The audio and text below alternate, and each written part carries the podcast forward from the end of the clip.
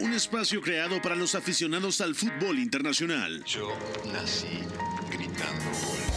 Un proyecto radiofónico informativo, analítico y reflexivo. No tengo nada de original. En el que un grupo de periodistas repasan la actualidad del fútbol en cada rincón del planeta. Todos los bebés se asoman al mundo gritando. Y como todos, quise ser jugador de fútbol. He sido el peor pata de palo que se ha visto en los campitos de mi país. Arranca Catenacho W, la casa del fútbol internacional. Hecho. ¿Mm?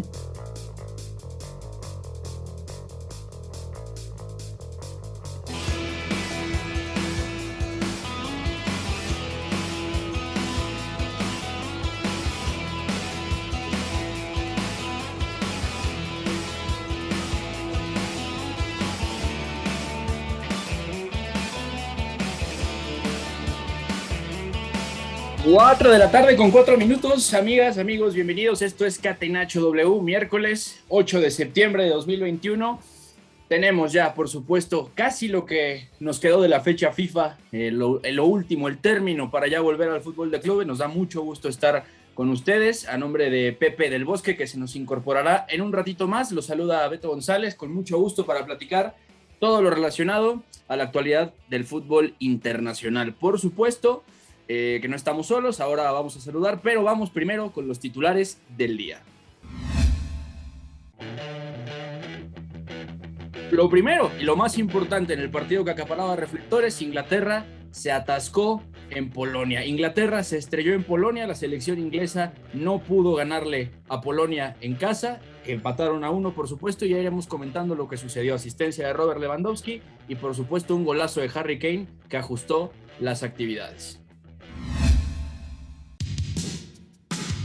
En otra área de la eliminatoria, que también lo platicaremos, Alemania hizo Flick y está invicta con Hansi Flick. Hoy le gana 3-0 a 4-0, perdón, a Islandia y por supuesto los tres primeros partidos competitivos del ex entrenador del Bayern Múnich, campeón del triplete en 2020 con el Bayern, están saldados con victoria. Es cierto, los rivales habrá que matizarlos, pero por supuesto Alemania sigue invicta e hizo Flick.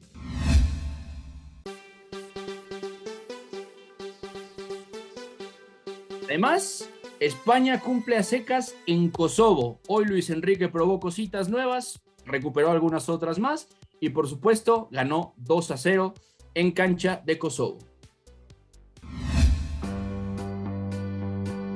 Operación Panamá. México va por el invicto histórico en el arranque del octagonal final de CONCACAF y por supuesto lo tendremos a las 7 de la noche. También se calienta Sudamérica porque sigue la novela Brasil-Argentina, ya lo comentaremos, pero hay novedades interesantes sobre el caso. La FIFA ya dijo como para cuándo podrá haber resolución.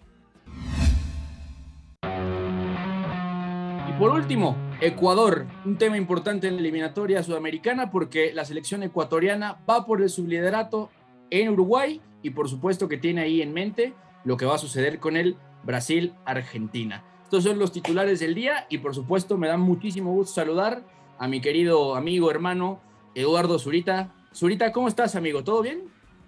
¿Qué tal, Beto? ¿Y qué tal a todos los que escuchan el día de hoy? Todo bien por acá, con mucho fútbol, semanitas cargadas en todo eh, el planeta de eliminatorias mundialistas y mucho que platicar, ¿no? De diferentes continentes, de todo un poquito. Completamente de acuerdo, amigo. Y si te parece, para yo ya no dar más preámbulo, nos vamos con la pregunta del día. La pregunta del día. Non poteva farlo venire dagli Stati Uniti senza farlo giocare. Catenacho W.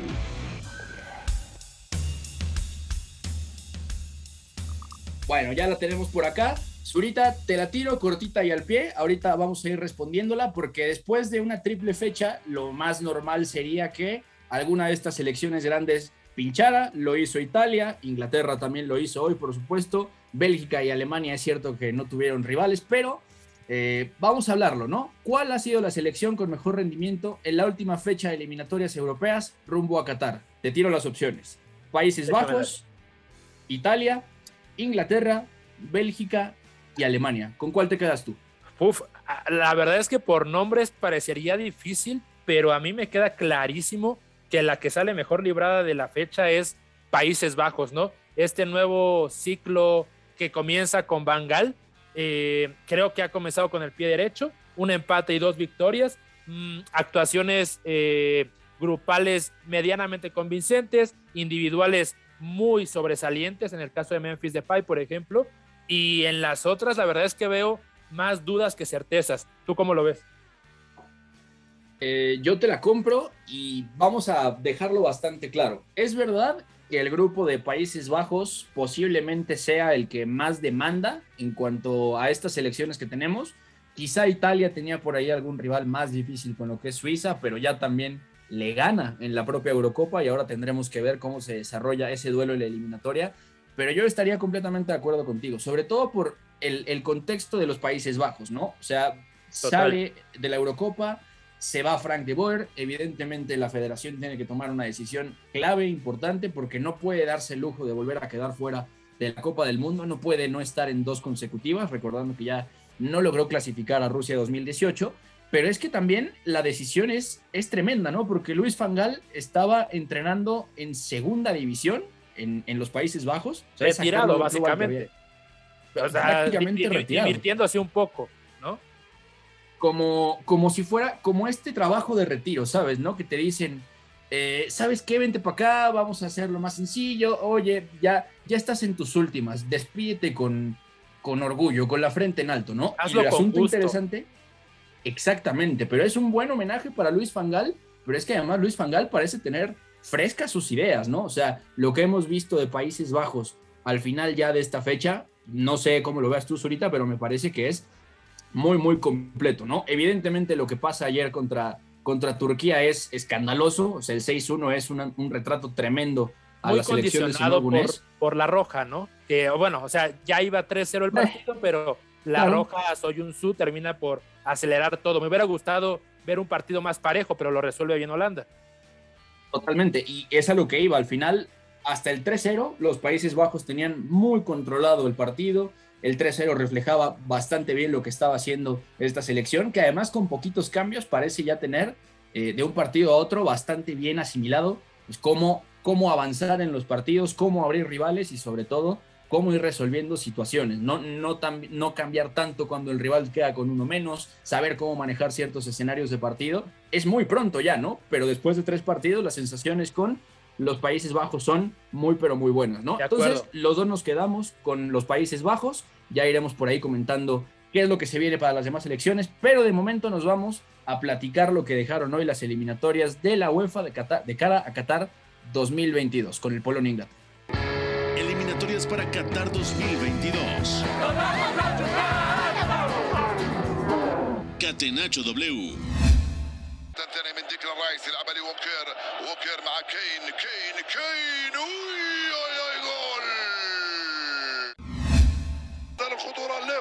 Lewandowski.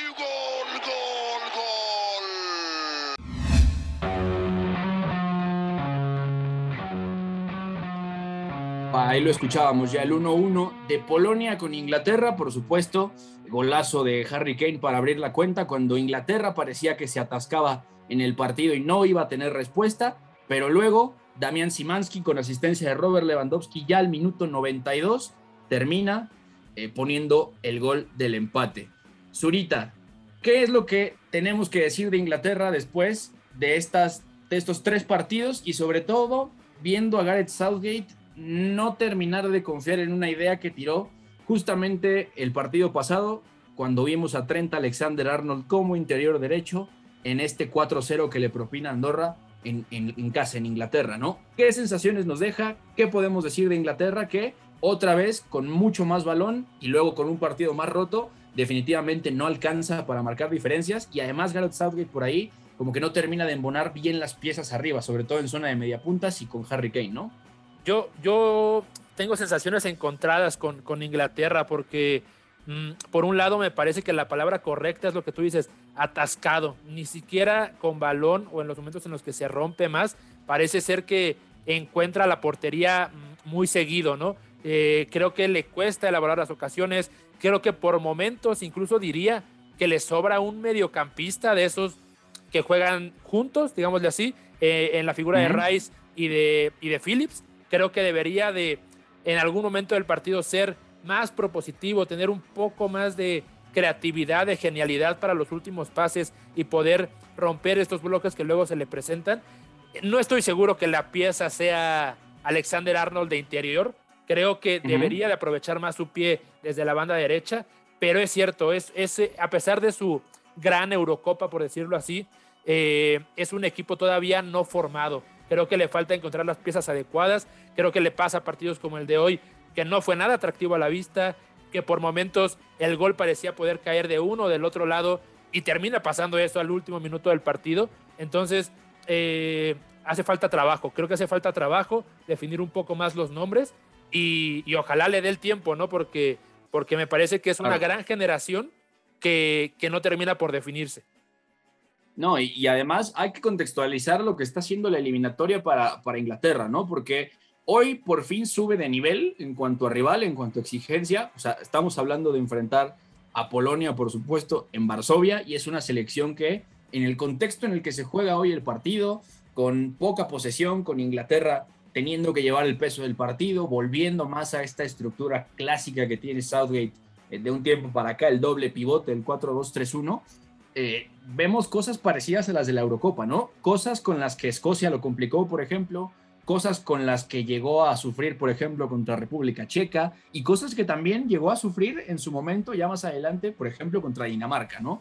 Lo que estamos viendo, y a qué me refiero con contextualizar, es que veamos los partidos que ha jugado Inglaterra apenas en, en este mes de septiembre, ¿no? Un 4-0 contra Hungría, donde domina con balón, pero no es vistosa, ¿no? Aunque sí es solvente Luego un 4-0 contra Andorra, donde tiene un porcentaje de posesión salvaje, terrible, de 88, o sea, 88% de posesión en casa.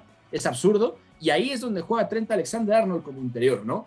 Pero viendo el grupo Zurita, viendo lo que es enfrentar Albania, que ahora mismo es la que está debajo con 12 puntos y que además ganó, por supuesto, su partido hoy 5-0 a San Marino. O sea, Albania está cuatro puntos abajo, Polonia está afuera en este momento de la, posibilidad de ir a Copa del Mundo con 11 puntos, pero si lo piensas bien, no hay un equipo en, esta, en este grupo, en su grupo de eliminatoria, que no vaya a exigirle jugar mucho tiempo con balón, ¿no? La pregunta es, yo estoy de acuerdo en que lo ideal no es Trent Alexander Arnold como, como interior derecho, ¿no? Pero Inglaterra con tanto balón no tendrá en algún momento que, pedirle a Southgate oye, vamos a jugar con tren de interior porque no vas a quitar nunca a Kyle Walker, sobre todo pensando en estos porcentajes tan altos de posesión? Sí, aunque, aunque tiene otras piezas, ¿no? Esa es, esa es mi principal duda con, con, Southgate. Creo que tiene piezas para, para que, sea, que tenga dos interiores, por ejemplo, esperando atrás de la línea de presión, eh, que tenga incluso más mediocampistas, no necesariamente de una forma simétrica, pero más centrocampistas que se junten en torno al balón y a partir de ahí crear. Eh, y ya digo, a mí la, o sea, la pierna derecha de Alexander Arnold desde la banda derecha me parece, y llegando a, zonas intermedias, más no estando ahí, me parece que destraba muchas cosas en Anfield, por ejemplo. Eh, eh, es, es, eso, ¿no? Creo que, que se le está desaprovechando, a pesar de que claro que lo puede hacer ahí. creo que en algún momento lo vamos a volver a ver, como bien dices, el contexto lo pide en algunos, con algunos rivales, eh, y bueno, veremos cómo evoluciona la idea. Eh, creo que los resultados los van a sacar. El tema es que poco a poco vaya encontrando un mejor juego. Totalmente. Y por supuesto, ¿no? Lo que decías, que le sobra un centrocampista, quizá a veces, quizás si va a jugar así, Southgate tenga que tirar eh, de un segundo punto, por supuesto. Y al final, pues sí me parece que tendremos que ver cómo matiza Gareth Southgate, ¿no? Rápidamente decimos cómo está este grupo, el grupo I de la selección inglesa, por supuesto que aquí lo tenemos para todos ustedes, Inglaterra líder con 16, Albania abajo con 12, Polonia con 11, Hungría cuarta con 10, Andorra 3 y San Marino 0. Ahora vamos a platicar rápidamente de lo que dejó el Italia 5, Lituania 0.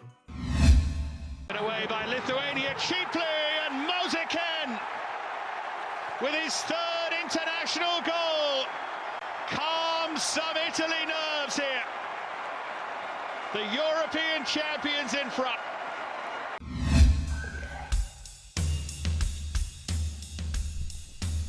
Beto González, ya regresé. ¿Cómo estás, mi hermano? Zurita, hoy le toca conducir al señor Beto González este espacio, así que yo soy tu escudero, mi hermano. 5 a 0 ganó la selección italiana contra Lituania, anotaciones de Moisequín en dos ocasiones, ya como ras, eh, raspador y también marcó Giovanni Di Lorenzo, luego ingresó en la segunda parte eh, Donnarumma, ingresó Calabria, eh, perdón, Sirigu, eh, Calabria, Castrovilli, bueno, con muchas ausencias en el cuadro titular, pero yo, yo se las voy a dejar votando. Para mí, a día de hoy, el mejor proyecto a nivel selecciones en el mundo lo tiene la selección italiana, sobre todo porque vienen de estar en la lona. Italia no fue a la Copa del Mundo, algo que sabemos, y de repente gana la Eurocopa. Y de cara al próximo Mundial, a mí me parece que tendría que estar sí o sí el equipo dirigido por Roberto Mancini como una de las cuatro candidatas. ¿Cómo lo ves tú, Zurita? ¿Cómo lo ves tú, Beto?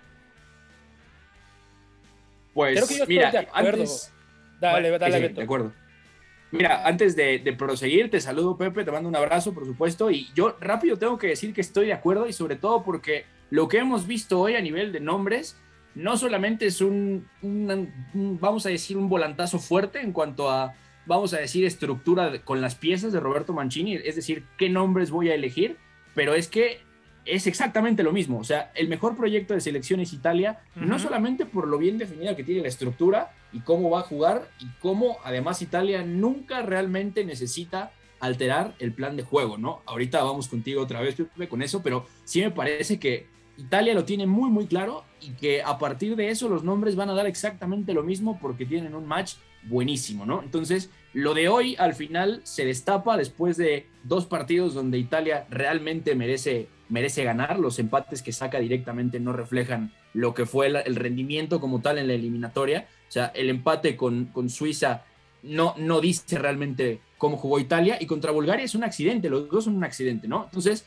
yo lo dejo así, estoy de acuerdo contigo. ¿Tú cómo lo ves ahorita?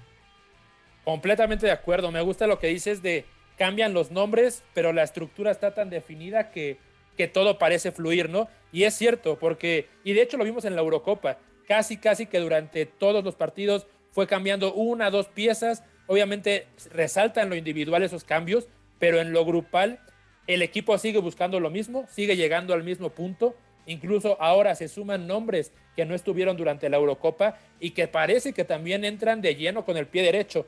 Entonces, mientras siga este, creo que el grupo está bien hecho con, con Mancini, creo que el ánimo está por los cielos después del triunfo en el verano y, mientras siga esto, creo que hay que tener cuidado con Italia, ¿no? Eh, la generación es muy buena y, y, como ya hemos dicho en varias ocasiones, su grupo tampoco le va a causar muchos problemas para sacar esta eliminatoria. Yo te tiro Totalmente una. de acuerdo. Beto, te tiro una, al igual que Azurita. ¿Cuál es el medio campo, por ejemplo, de la Roma de Mourinho? Algo que se elogia bastante. Está Cristante, está Pellegrini, eh, igual y Beretut. Bueno, por ahí nos sobra Beretut, claro, ¿no? Pero hoy... Pero, pero a lo que voy es, Cristante, suplente en la selección italiana, cuando entra es un elemento importante en el equipo italiano. Eh, luego, Pellegrini también te puede jugar de interior, te puede jugar partiendo de banda, puede ser un elemento súper destacado. Nicolo Sañolo, lo mismo. O sea, yo creo que realmente el proceso de, de, Italia está en el recambio generacional. Por ejemplo, Bastoni, Bastoni sería titular en el en siete de las diez mejores selecciones del mundo, salvo Francia, pero por ejemplo... No te digo cómo lo quisiera España. Eh, totalmente, y es lo primero que me venía a la cabeza. Sería titular en Inglaterra, sería titular en Alemania, sería titular en España, sería titular en Argentina. O sea, yo creo que es uno de los mejores centrales del mundo. Ahora, ya como Raspadori, es otro de los futbolistas que no es un 9 nominal, que no es un rematador, que tiene gol, sí, pero tiene una sensibilidad que a mí me recuerda a Karim Benzema. Hay que ir paso por paso, de acuerdo, pero yo creo que eh, Raspadori está destinado a ser en dos, tres, cuatro años uno de los mejores futbolistas del calcio y pasará a, costar tranquilamente 60, eh, 70 millones de euros con el Sassuolo. Y, yo quiero, otro nombre, nada más para no dejar a mi favorito. Pesina. Mateo Pecina, exacto. Ese era el que yo estaba pensando. Increíble que no sea un titular eh, eh, fijo, eh, pero ya es lo, mismo, es lo mismo que dice Pepe. La calidad que tiene todos los futbolistas que componen la nómina, incluso los que quedan fuera de convocatoria. Eh, y bueno, esto le da al final más armas para seguir puliendo poco a poco el equipo. Está Gaetano eh, Castrovilli de la Fiorentina, que es un muy buen centrocampista. Está eh, Gianluca Escamaca, que nos gustó mucho en el Mundial Sub-20 de hace un par de años. Y hoy ya también tiene minutos con la mayor. O sea, yo que. Incluso podemos decir, Manuel Locatelli es suplente con la selección italiana. O sea, el fichaje estelar de la Juventus en 2021 es suplente en la selección italiana, porque o está Marco Berratti, o está Jorginho, o está Nicolò Varela. Entonces, a mí me parece que línea por línea tiene presente y futuro la selección italiana. A mí me encanta el proceso que está teniendo con Roberto Mancini, la verdad. Totalmente de acuerdo, totalmente de acuerdo. Y yo les iba a decir, aparte, vamos a ir pensando que Italia, a partir de lo que estamos viendo en esta eliminatoria y de lo que le queda jugar en el año, que tampoco va a ser poca cosa, tiene que recibir a España el 6 de octubre por Nations League, tiene que ir, eh, o tiene que recibir también a Suiza el 12 de noviembre por las eliminatorias y por supuesto que va a cerrar el año yendo a Irlanda del Norte, es decir, Italia tiene partidos dentro de todo para ir manejando este recambio generacional y que Roberto Mancini lo asiente definitivamente, ¿no? Va a ser muy interesante porque si en algún momento ya no encontramos continuidad en lo que es Chiro Inmóvil ahora que está Mauricio Sarri aterrizando en la Lazio y buscando nuevas cosas, lo que puede pasar con Andrea Velotti, que más allá de lo que es jugando de espaldas, tampoco es una solución concreta para la selección italiana, pues sí puede ser interesante ver que se asienten Raspadori y Escamaca. La posición está corriendo. La posición más débil desde mi punto de vista, perdona que te interrumpa, es la del centro delantero. Inmóvil es un buen jugador, de acuerdo, pero no es un delantero Champions, hay que decirlo. Lo mismo Andrea Velotti, pero tienes, por ejemplo, lo de Raspadori, que de cara al futuro puede ser tremendo. Ya ha utilizado Mancini de falso 9 a Lorenzo Insigne y vamos a ver cómo termina de, afianzarse Escamaca. O sea, pero desde mi punto de vista, si me preguntas cuál es la posición más débil que tiene a día de hoy la selección italiana, es la, de, la del centro delantero, ¿no? También hay que ver si, si, logra tener la continuidad esperada en el Genoa eh, el propio Escamaca. No, totalmente de acuerdo, ¿no? Así que vamos a ir viéndolo porque Italia va a dejarnos muchas cosas interesantes para hablar de aquí a final de año y por supuesto de cara a la clasificación a Qatar, que la tiene bastante hecha rápidamente, ¿no? Italia en el grupo C es líder con 14 puntos, Suiza tiene 8, bastante abajo y además hoy empató a 0 con Irlanda del Norte. Irlanda del Norte, por supuesto, tiene 5 puntos, Bulgaria está cuarta con 5 y Lituania evidentemente no ha ganado. Regresando vamos a comentar lo que nos queda de esta clasificación a la Copa del Mundo de Qatar en la UEFA y seguiremos con los otros temas que tenemos por aquí, incluyendo la previa del partido de la selección mexicana en Panamá. Así que vamos a una pausa y nos escuchamos acá a la vuelta en Catenacho. Triunfo debe ser también la consecuencia de una superioridad moral, no solamente futbolística. Si en el triunfo no están implícitos los recursos, si los recursos nos dan igual, estaríamos dándole a la sociedad un mensaje terrible. Somos la resistencia. Catenacho W, la casa del fútbol internacional.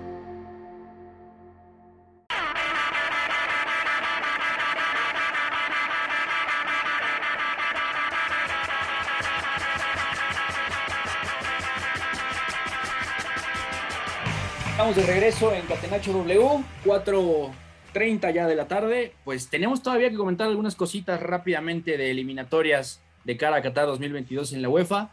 Pepe, algo que nos quieras decir sobre el Kosovo-España. Decíamos en los encabezados, España cumple a secas y pues parece que más allá del resultado, Luis Enrique va a tener todavía que ir moldeando bastantes cositas, ¿no? Porque hoy vuelve Marcos Llorente a la lateral derecha, insiste con Ferran como extremo derecho, volvemos a, ver a Sergio Reguilón en selección, por supuesto, Emerick Laporta, a propósito de lo que decían Zurita y tú de Bastoni, hoy juega como central derecho, siguen habiendo dudas, ¿no? Y Luis Enrique parece que va a tener que trabajar todavía mucho más para que veamos una España más definida, ¿no? Decirlo suena fácil porque hablamos de una semifinalista de, pues, de Eurocopa, ¿no? O sea, Sí. Hay que, fal- falta camino, ¿no? A ver, necesito revisar el partido con detenimiento, pero hay varias cosas que me parecen claves. 74% de posesión, es decir, un escenario que siempre enfrenta a la selección española o el 90% de las veces con equipos replegados que le, le- le dan la iniciativa y por lo tanto al equipo de Luis Enrique le cuesta fluir en campo rival.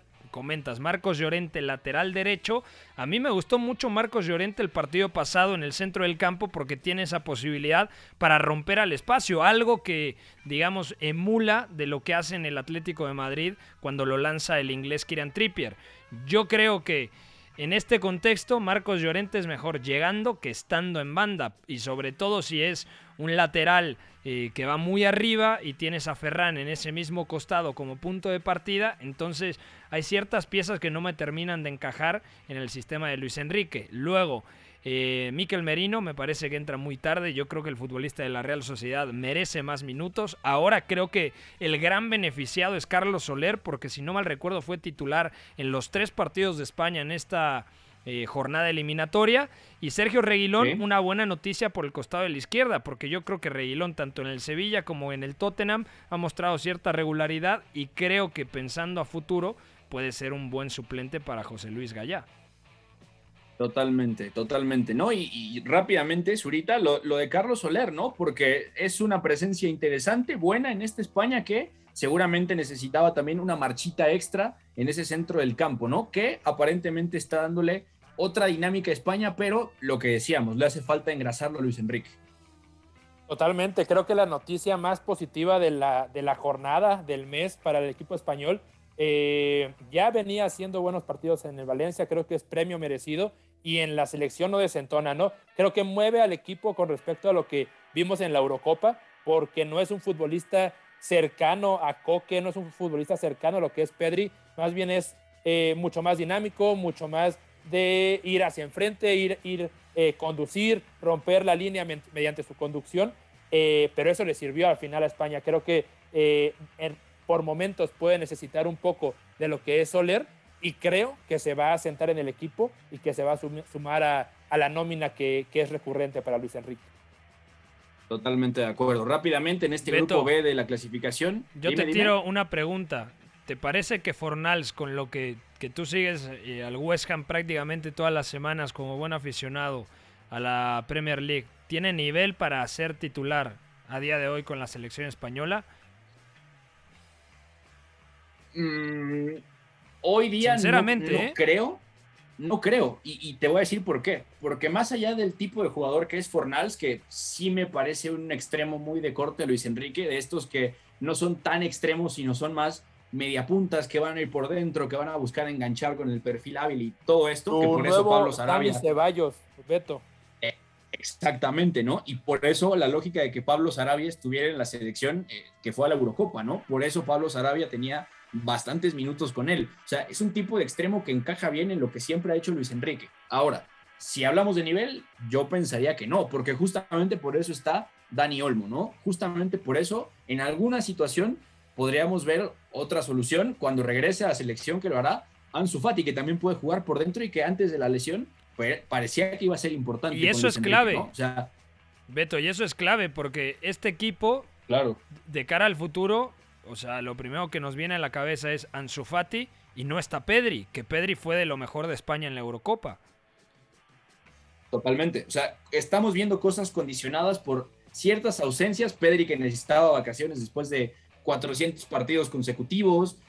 también refrescar un poquito a quienes fueron a los Juegos de Tokio. O sea, no estamos viendo la, la cara completa de España y a lo mejor lo de Fornals puede ser un recurso interesante para partidos como este, ¿no? Ahora, ya si te pones a pensar el, día que España tenga que enfrentar otra vez a Suecia, el día que también España tenga que cerrar la clasificación a la Copa del Mundo, lo que va a ser la Nations League contra rivales como Italia, yo francamente no lo veo. Yo veo primero a Dani Olmo e inclusive volviendo Pablo Sarabia o inclusive el propio Gerard jugando ahí en izquierda porque lo ha hecho recurrentemente con Luis Enrique. Entonces, Fornals puede ser útil, pero yo el nivel no se lo veo. Así que vamos a ver cómo va, cómo va saliendo, ¿no? Rápido para pasar a los últimos dos partidos.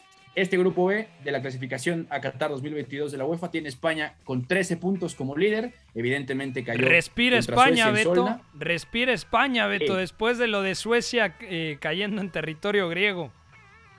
No, no, totalmente, porque es a lo que íbamos. Justamente Grecia le pega 2 a 1 a Suecia. Sorprendentemente hoy Suecia cae. Eh, España, que había perdido en Solna, pues respira, por supuesto, le saca cuatro puntos al equipo de Jane Anderson. Grecia está tercera con seis, Kosovo tiene cuatro y Georgia tiene un punto. Nada más rápido para terminar. Bielorrusia, evidentemente, no puede meter las manos contra Bélgica. Bélgica apenas acaba ganando 1 por 0. Por supuesto que la selección de Roberto Martínez sigue caminando. Dennis Praet marca gol, que es, bueno verlo en selección. Buen partido de Alexis Alemakers también como carlero derecho. Va a ser interesante verlo ahora que no tienen como tal a Thomas Meunier. Y por supuesto, sigue probando cosas Roberto Martínez. Juega Luque Bacchio, juega Trossard, Michi Batshuayi es titular. Evidentemente es un partido pues muy, pero muy, pero muy canchero. Diríamos que es un trámite para Bélgica que no realmente no sufre tanto, más allá del 1-0. Y nada más para cerrar, lo que decíamos también al inicio del programa. Alemania, rivales aparte, hay que decirlo, se va invicta de esta triple fecha FIFA, acaba ganándole 4-0 a Islandia de visita, acaba goleando 6-0 a Armenia y además termina, por supuesto, ganándole 0-2 a Liechtenstein. Un grupo que ya, dime, dime.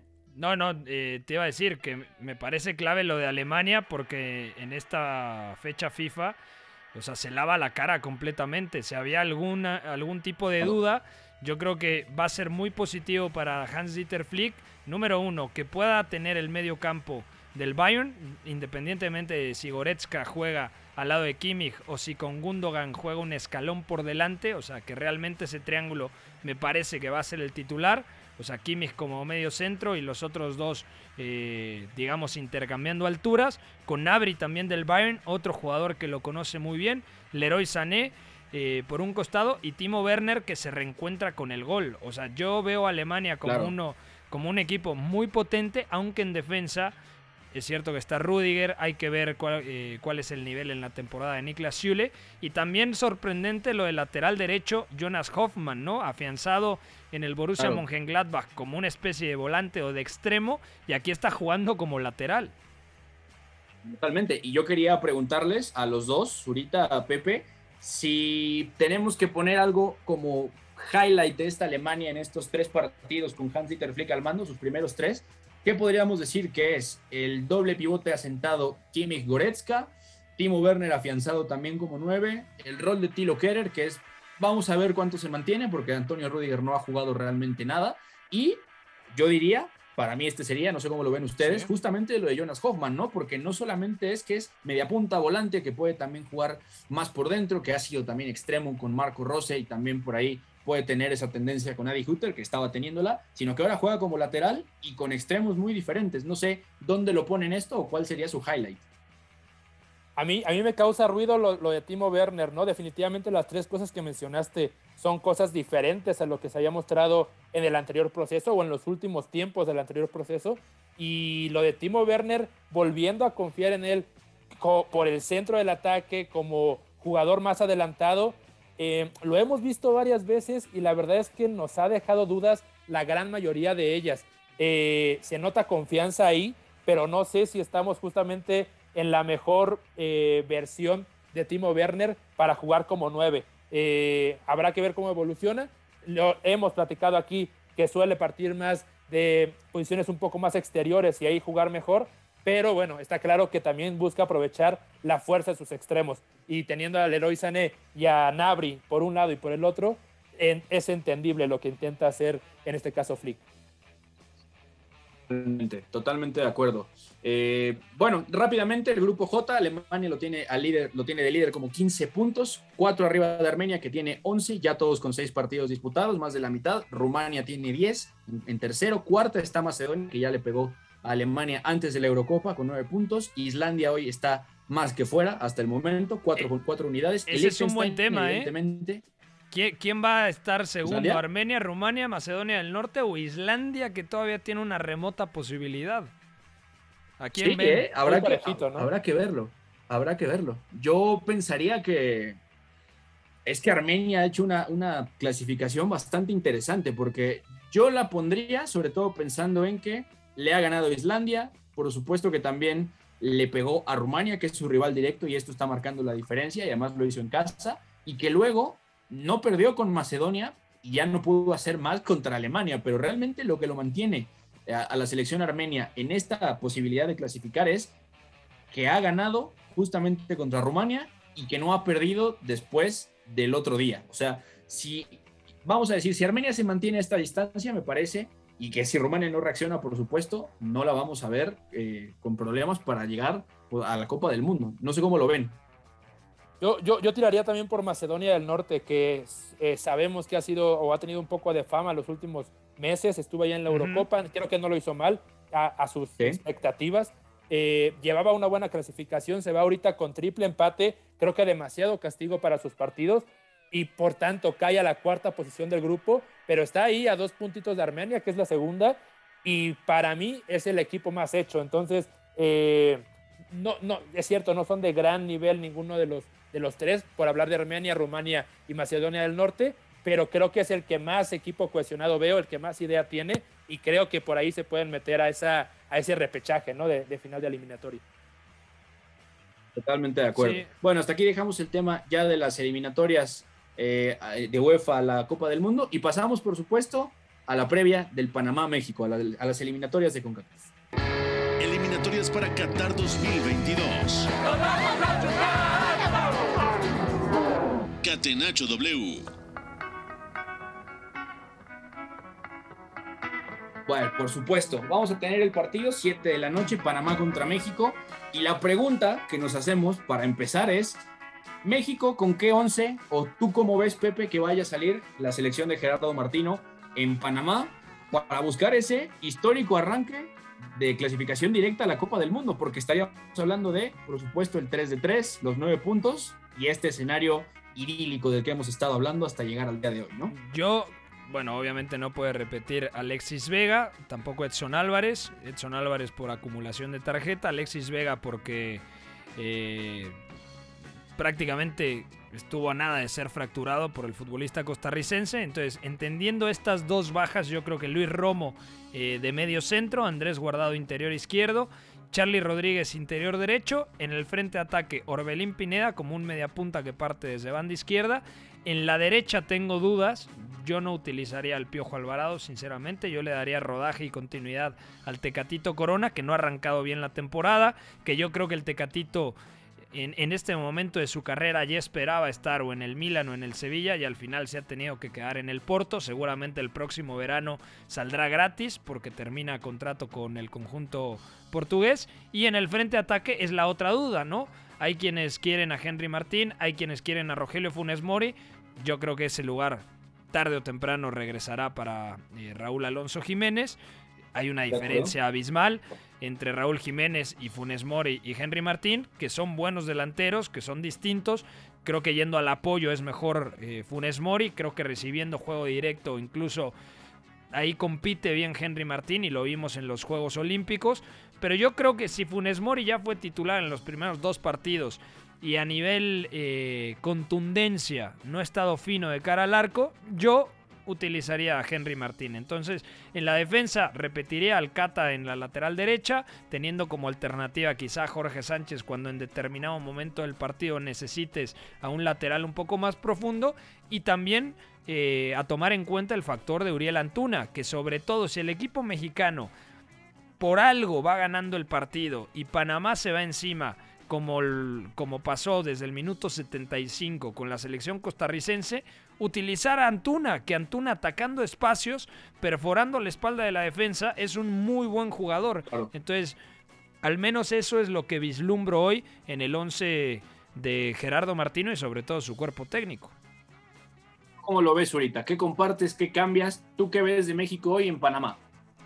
Creo que, creo que comparto el tema, ¿no? Tanto la, digamos, la oportunidad a Henry Martin, sobre todo en el contexto. Creo que contra el equipo panameño podría ser muy bueno ese juego directo que menciona Pepe. Lo mismo la continuidad de Corona. Eh, importantísimo para mí el papel que está jugando Guardado como ese mediocampista de control que muchas veces baja la revolución del ataque, piensa un poco más las jugadas, le da un orden, sobre todo para no exponerse tanto a la pérdida.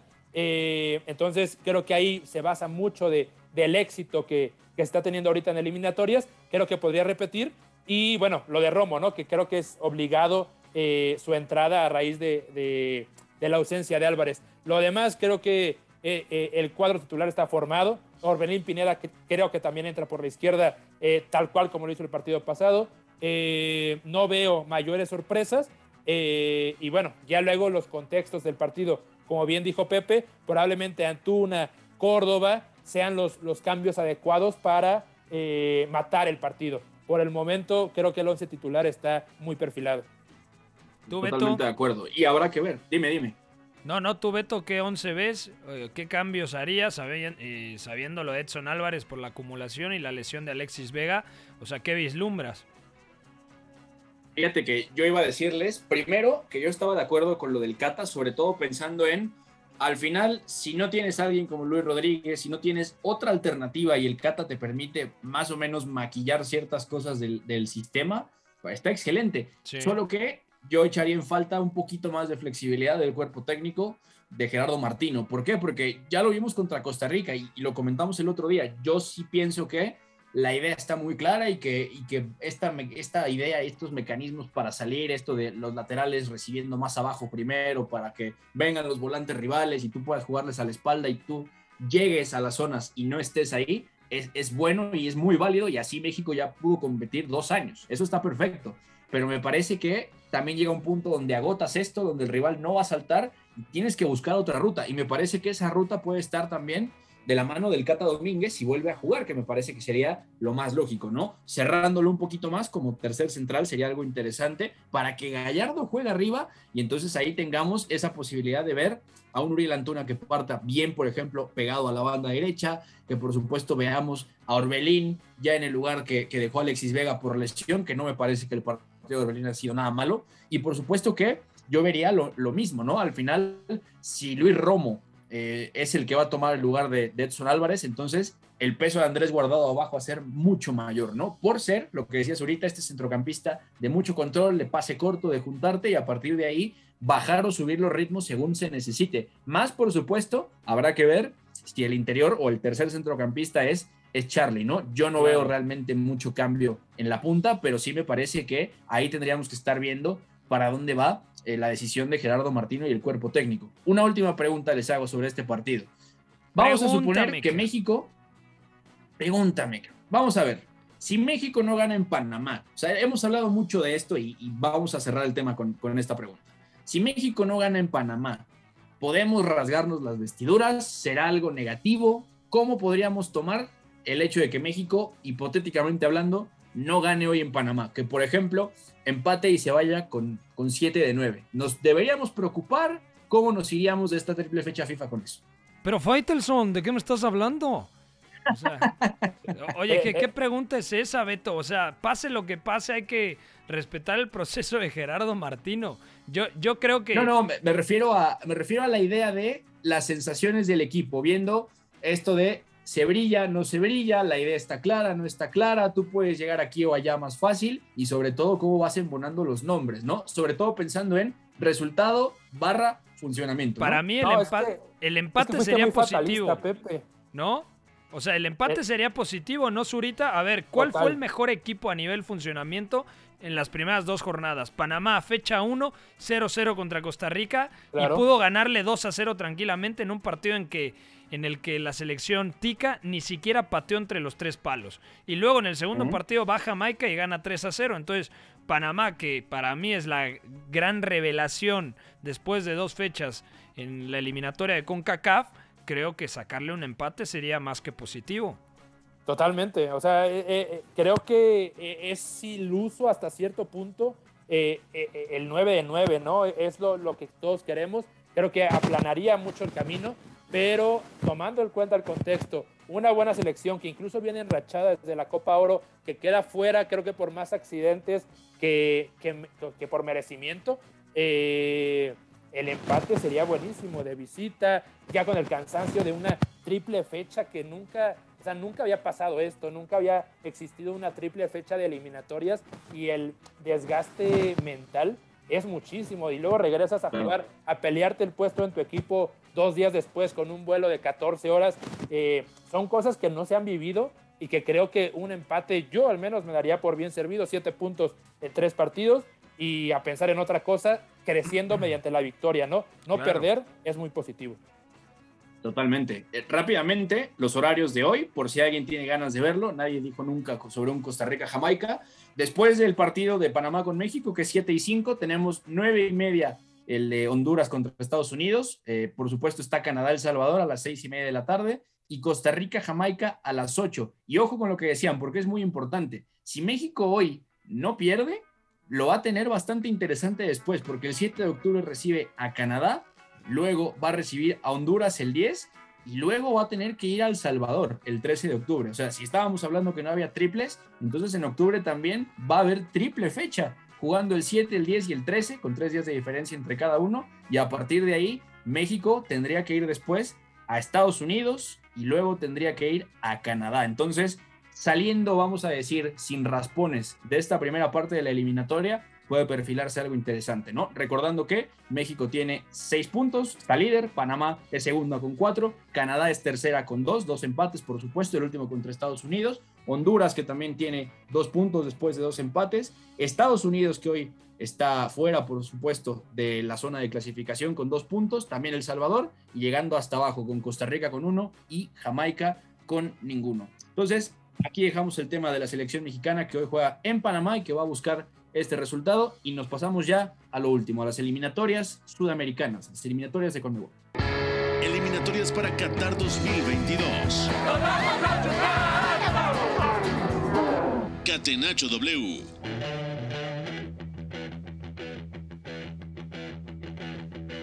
Venga, a ver, sigue este tema, tenemos que comentarlo porque seguramente sea la última actualización que tengamos en unos días, habrá que ver cómo avanza, pero ¿Qué es lo que sucede con el Brasil-Argentina? Sigue la novela. La FIFA ya dijo hoy que no puede emitir un fallo sobre lo que pasó en la interrupción del partido el domingo, debido a que faltan antecedentes en el caso. Y el documento va a tardar en volverse público porque hay dos instancias de apelación. Por supuesto, la defensa de los abogados de la Confederación Brasileña de Fútbol y, por supuesto, de la AFA. Son unos ridículos, Beto son unos ridículos. O sea, al final, esto lo van a resolver ya cuando Argentina y Brasil estén clasificadas. O sea, porque la Conmebol es un desastre, porque la Federación Brasileña es un desastre, la AFA es también. O sea, tiene parte de culpa en esta situación. Entonces, todo mundo es culpable y al final. Eh, obviamente el hecho de que no se hayan puesto de acuerdo entre las autoridades sanitarias del estado de Sao Paulo con la propia Federación Brasileña de Fútbol, o sea, es bochornoso, es indignante y al final Argentina y Brasil van a estar en la próxima Copa del Mundo porque de largo son las dos mejores selecciones a día de hoy en Sudamérica y porque eso le beneficia claramente a FIFA y es lo que todos los aficionados al fútbol queremos ver. Claro, y además, ahorita te pregunto una cosa, ahorita porque esto es importante. Estamos hablando de que para cuando esto se resuelva, que puede ser hasta abril del año que entra, ya vamos a tener prácticamente a todas las selecciones clasificadas y por supuesto que no vas a permitir que Brasil quede fuera de una eliminatoria de Copa del Mundo por esto. No vas a dejar que Argentina, mucho menos siendo los dos primeros de la Confederación y que son los que están poniéndole más pimienta a lo que es el camino a Qatar, se queden fuera, ¿no? Por espectáculo de la propia eliminatoria, por espectáculo de la, de la propia Copa del Mundo y por supuesto por lo que son este morbo de es la última Copa del Mundo de Messi, sí o no, es la oportunidad de Neymar, ¿qué va a ser Tite? Es el primer gran reto de Scaloni después de una Copa América, o sea, hay muchas cosas, ¿no? Entonces, eh, Zurita, esto lo que nos deja ver es pura discrecionalidad, puras cosas orientadas, vamos a decir, al negocio de la Conmebol, ¿no? Esto va a tomar y me parece que la decisión va a ser salomónica, no sé cómo lo ves a, nadie le interesa, a nadie le hacen falta esos puntos, ¿no? Lo único que pasó aquí fue que se cargaron uno de los mayores partidos que se puede ver en el planeta, eh, o de los mejores partidos de fútbol que se puede ver, y al final, e, es más, pueden no tener ninguno de los tres puntos, ¿no? Puede que se queden perdidos y los dos van a ser uno y dos de la eliminatoria. Entonces, esto ya no tiene mucho futuro. La verdad es que no se va a jugar. O sea, la única buena noticia que podríamos sacar aquí es que se juegue. Y eso no va a pasar porque el calendario está más apretado que nunca en la historia del fútbol. Entonces, no hay mayor historia aquí, Beto. Como dice Pepe, yo me sumo. Ridiculez total de la Conmebol una vez más.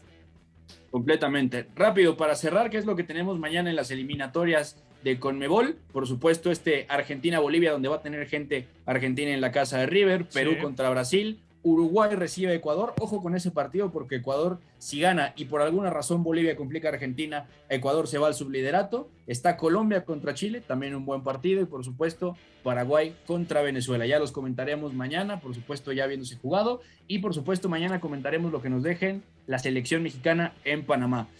Señor Pepe del Bosque, Josep, Ya nos gusto en tenerlo del otro lado. Abrazo, ya nos vamos. Ya nos vamos aquí desde la cabina de W Deportes. Gracias a toda la gente que nos acompañó, a toda la banda que nos escucha también en, en el podcast. Un fuerte abrazo a mi querido Rafa Cruz. Es uno de los abogados que, que nos escucha cuando se está bañando, porque hay un grupo de, abogados que se bañan todos juntos. Así que fuerte abrazo a esos abogados que nos escuchan mientras están en el vapor. Fuerte abrazo y gracias por sintonizar Catenacho W.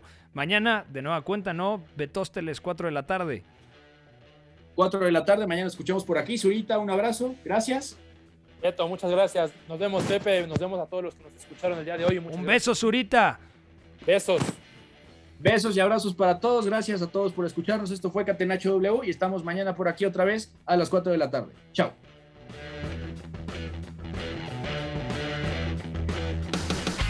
Hay una relación entre la práctica del cuerpo que se expresa en las manos y el cerebro, pero el fútbol ha suprimido esto.